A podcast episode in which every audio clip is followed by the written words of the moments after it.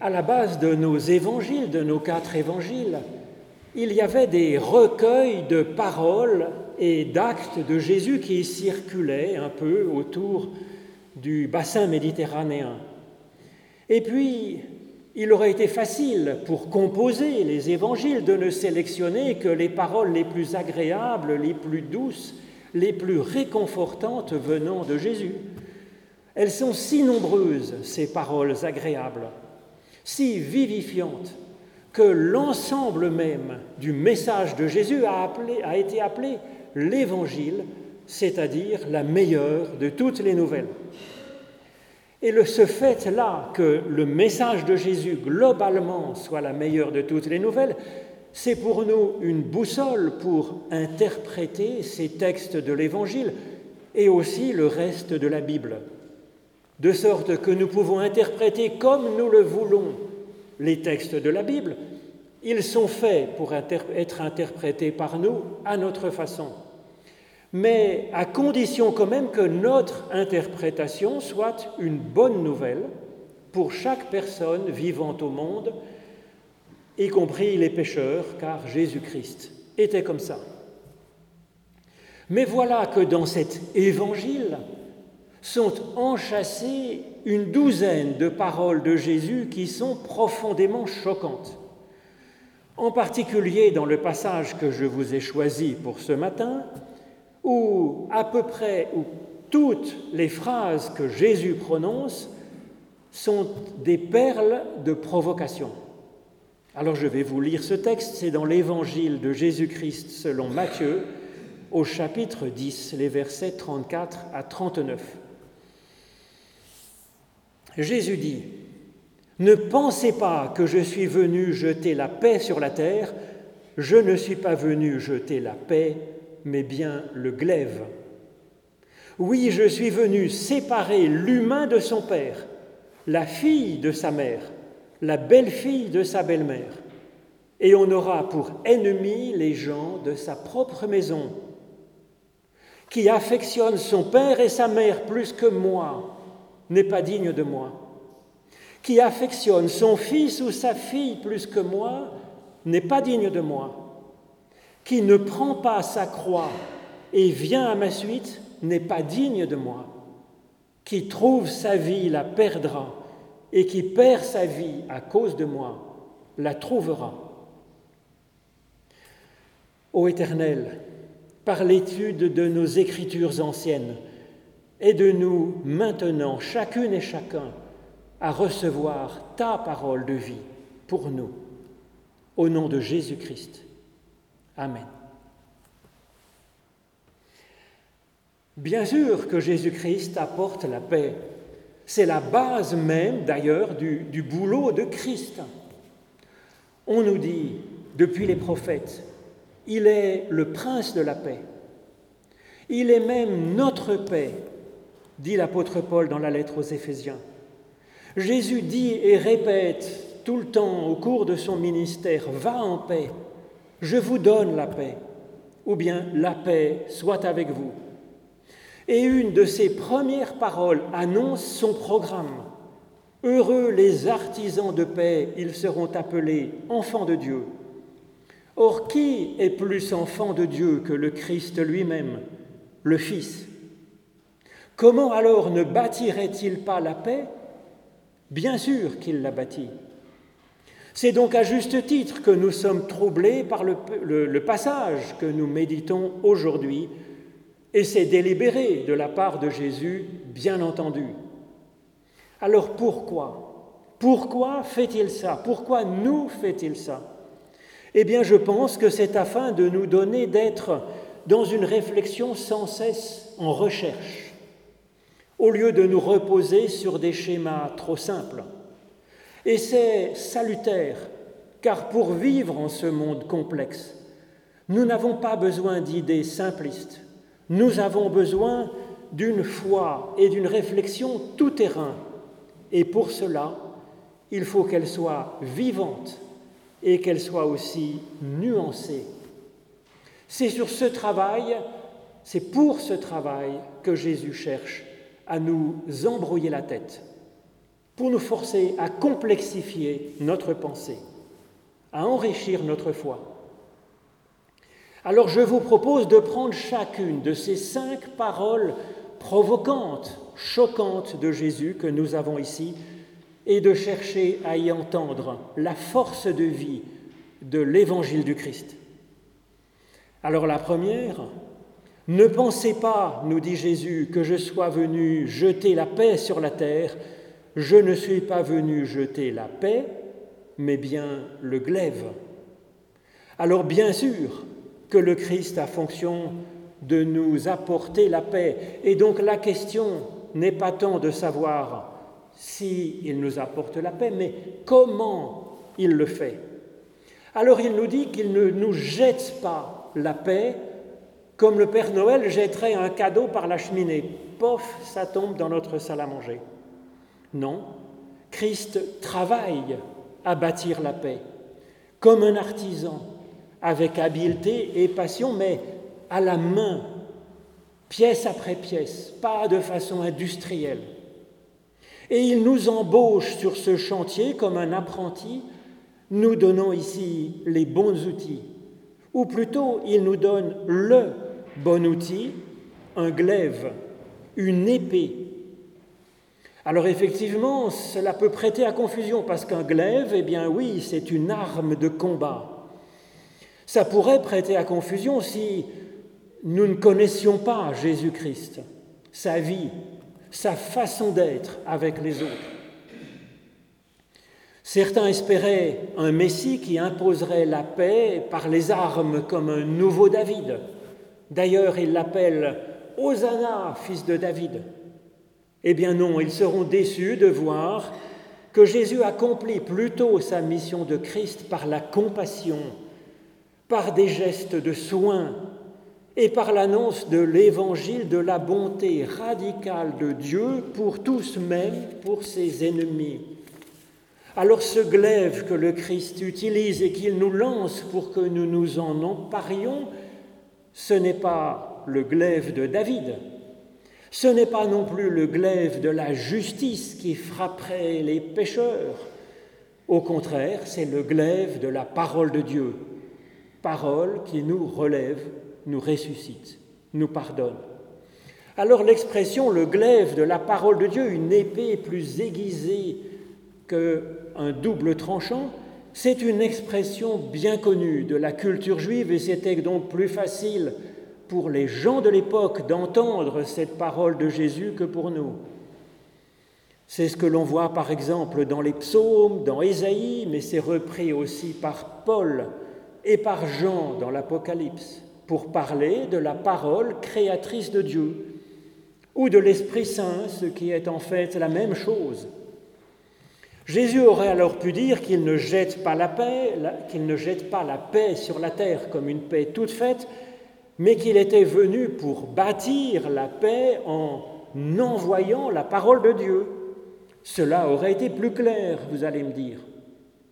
Sauf que nous aurions pu penser que Jésus-Christ apportait un enseignement, une doctrine ou une morale, que ce serait à recevoir, que ce serait à vivre dans l'obéissance, dans la soumission de ce que nous pensons et de ce que nous faisons.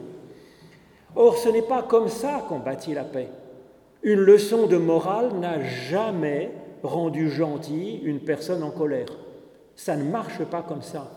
Il faut une puissance de transformation qui vient de l'intérieur. Et c'est ce que Jésus-Christ apporte.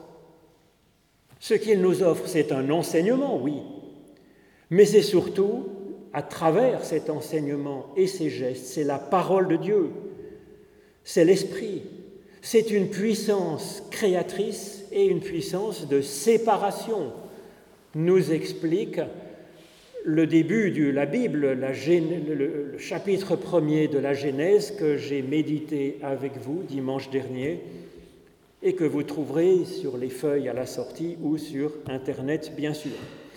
Et donc la parole de Dieu, elle est créatrice de la vie, de la lumière, et puis ensuite elle sépare la lumière des ténèbres, elle sépare les eaux du chaos des eaux douces qui sont sources de vie. Et c'est cet outil de création et de séparation que le Christ nous apporte et qu'il nous donne pour que, avec lui, à sa suite et avec Dieu, nous bâtissions la paix sur la terre. Car la paix, oui, ne nous tombe pas dessus toute faite. Elle est à bâtir par des personnes qui voudront bien se former et être embauchées comme des artisans de paix à l'image de Dieu lui-même qui travaille ainsi, pièce par pièce, personne par personne, situation par situation. Alors à la suite, nous travaillerons à la paix en apportant la parole qui fait vivre et qui nous aide à ne pas tout confondre. Parole qui ouvre nos yeux d'aveugle, parole de grâce et de bénédiction, parole qui prend soin de nous parole qui ne confond pas le mal et le bien. En regardant le Christ, nous nous formons à bâtir la paix en maniant ce glaive de la parole de Dieu. Deuxième parole délicate. Oui, je suis venu séparer l'humain de son père, la fille de sa mère, la belle-fille de sa belle-mère. Au sens littéral, ce serait tout l'inverse de la paix ce serait un ferment de division, de haine. Mais non, bien entendu. Cette parole nous fait sursauter au point de nous cogner la tête contre le plafond, certes. Sauf que ces mots prennent un sens nouveau après l'allusion à la parole créatrice de Dieu. Parole, nous dit Paul, qui est plus tranchante qu'une épée à deux tranchants plus pénétrante jusqu'à partager âme et esprit, jointure et moelle. Alors que veut dire séparer l'humain de son Père? C'est d'abord ne pas nous confondre, nous, humains, avec Dieu le Père. Et ça, c'est vraiment essentiel. Il n'y a pas pire fauteur de guerre, d'intolérance et de haine que celui qui se prend pour Dieu ou qui confond ses pensées avec celle de Dieu, qui se croit posséder la vérité de Dieu. Pour aimer, pour aimer Dieu, il faut d'abord ne pas se prendre pour Dieu. Donc je crois cette séparation entre le Père et les enfants, c'est d'abord ce premier sens, je crois, qui est important, mais cette parole a bien d'autres euh, bien d'autres sens à nous apporter grâce à cette forme imagée. Cet appel à nous séparer de ce qui nous a enfantés est riche de mille sens très utiles selon les circonstances de notre vie et les facettes de notre être. Nous avons reçu de bonnes choses de ceux qui nous ont précédés, aussi d'une culture, d'une religion dont nous héritons, oui, et c'est tant mieux, nous pouvons partir de là, de tout ce qui est bon dans ce que nous avons reçu, pour faire un pas de plus. C'est là notre vocation. Et pour cela, il nous faut couper le cordon et aller vers nous-mêmes, comme Dieu le dit à Abraham en Genèse 12. Quitte la maison de ton père, ton pays, et va, va pour toi-même vers l'endroit où je te guiderai. Deuxième sens que je vous propose, c'est si nous avons une blessure dans notre propre histoire.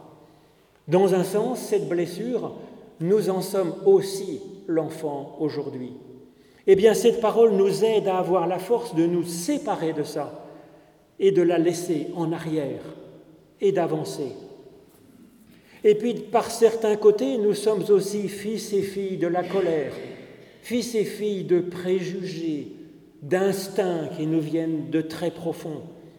La parole, la parole créatrice de Dieu nous aide à nous en libérer. Et tout cela est utile à l'apprenti artisan de paix.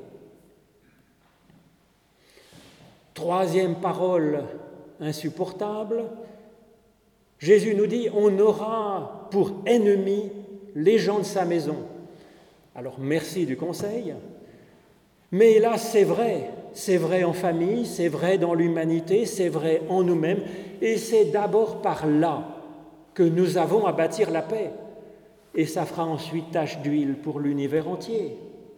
Une paix toujours à bâtir, brique par brique, pas à pas, pièce par pièce. Un peu plus haut, dans ce même évangile, Jésus nous dit comment Dieu traite ses ennemis. Il les aime et il les soigne. Et Jésus nous suggère de faire de même. Décidément, Jésus ose tout. Et c'est en grande partie hors de nos forces, bien sûr, d'aimer nos ennemis, particulièrement quand ils sont proches de nous. Seulement, chaque fois que nous y arrivons un tout petit peu, et pour cela l'aide de Dieu n'est pas de trop, bien sûr, chaque fois que nous y arrivons un tout petit peu, c'est la paix qui se construit très, très concrètement, pragmatiquement. C'est la vie qui se relève et qui ressuscite. Alors la paix, elle commence en identifiant nos ennemis, capables de tuer notre âme, nous dit Jésus. Et cela demande de séparer entre ombre et lumière dans les êtres, dans les situations et en nous-mêmes, de nommer, de se réjouir de ce qui est beau et de prendre soin de ce qui pose problème. Et cela, faire ce travail-là de discernement, de séparation, d'identification, de louange et de soin, de faire cela en nous-mêmes, bien sûr, en ceux qui nous sont confiés, proches de nous, et de faire ça entre nous dans nos relations. Quatrième parole délicate, insupportable, dangereuse peut-être aussi, qui affectionne son père et sa mère plus que moi, nous dit Jésus, n'est pas digne de moi. Qui affectionne son fils ou sa fille plus que moi, n'est pas digne de moi. Alors encore une parole extrêmement choquante, ou plutôt une parole choc. Une parole choc qui nous permet de nous interroger sur la façon dont nous aimons nos proches. Alors que peut vouloir dire Jésus en nous conseillant de l'aimer, lui, le Christ, plus que nos proches? Cela veut dire que notre affection pour nos proches mérite d'être augmentée, transcendée par une qualité d'amour plus grande, plus forte, plus vivifiante, plus ressuscitante, cette force de l'amour que le Christ a manifestée. Alors notre affection pour nos proches elle sera alors augmentée, augmentée d'une espérance supérieure comme celle que Christ a pour nous. Et ce n'est plus simplement de l'affection venant des tripes que nous avons alors pour les nôtres. C'est cette affection-là, bien sûr, qui vient des tripes, viscérale, mais c'est aussi bien plus encore. C'est une puissance pour les faire vivre, les aimer comme le Christ les aime. Cela veut dire que nous les voyons comme pouvant s'épanouir encore et espérer faire ce que nous pourrons pour participer à leur évolution, leur épanouissement, leur émancipation aussi. Espérer les servir comme Christ s'est fait serviteur jusqu'à donner sa vie. Alors bien sûr que nous n'en sommes que faiblement capables. Alors assurément, c'est difficile puisque nous ne sommes pas Dieu, nous ne sommes même pas le Christ. Donc oui, évidemment, comment serions-nous dignes du Christ? Nous ne le sommes pas et nous ne le serons jamais. Le Christ ne nous en veut pas, bien entendu. Il sait de quoi nous sommes faits. Lui qui est venu pour les pécheurs, justement qui est venu pour les indignes de Dieu, dans l'espérance de nous élever un tant soit peu et pour nous dire qu'aux yeux de Dieu, nous sommes dignes, bien sûr. Alors cette très curieuse phrase de Jésus nous a fait sursauter, mais c'est pour nous éveiller, pour nous donner le désir d'augmenter encore la qualité d'amour que nous avons pour nos proches. Ne nous contentons pas d'un simple sentiment ou d'une passion amoureuse. Cinquième parole, qui ne prend pas sa croix et vient à ma suite, ce n'est pas digne de moi, nous dit Jésus. Qui trouve sa vie la perdra, et qui perd sa vie à cause de moi la sauvera. Alors c'est bien entendu pas un appel au martyr, puisque le projet du Christ, tel qu'il nous le présente, est que nous ayons la vie et que nous l'ayons en abondance, en surabondance, dès maintenant, dès ce monde-ci où nous vivons aujourd'hui. Seulement, il y a une certaine idée de la paix qui est l'immobilité, l'ataraxie, dit-on en théologie. Encore une fois, ce n'est absolument pas la vision que le Christ nous propose, j'ai déjà eu l'occasion de vous le dire, car se cramponner à ce que nous sommes aujourd'hui, c'est être déjà mort. Mort, puisque la vie est mouvement, elle est cheminement d'être, pas à pas. Et donc l'Esprit de Dieu nous donne de rajeunir comme l'aigle, nous dit le psaume. Et pour cela, il nous faut bien mourir à quelque chose que nous sommes aujourd'hui pour être ressuscités à ce que nous serons demain, en nouveauté de vie, nous dit Paul dans la lettre aux Romains, ou en cheminement de paix. Et donc l'amour de Dieu manifesté en Christ, il nous met en confiance, sachant que Dieu nous garde. Et cela nous donne le courage d'oser prendre le risque d'être enfin vraiment vivant. Amen.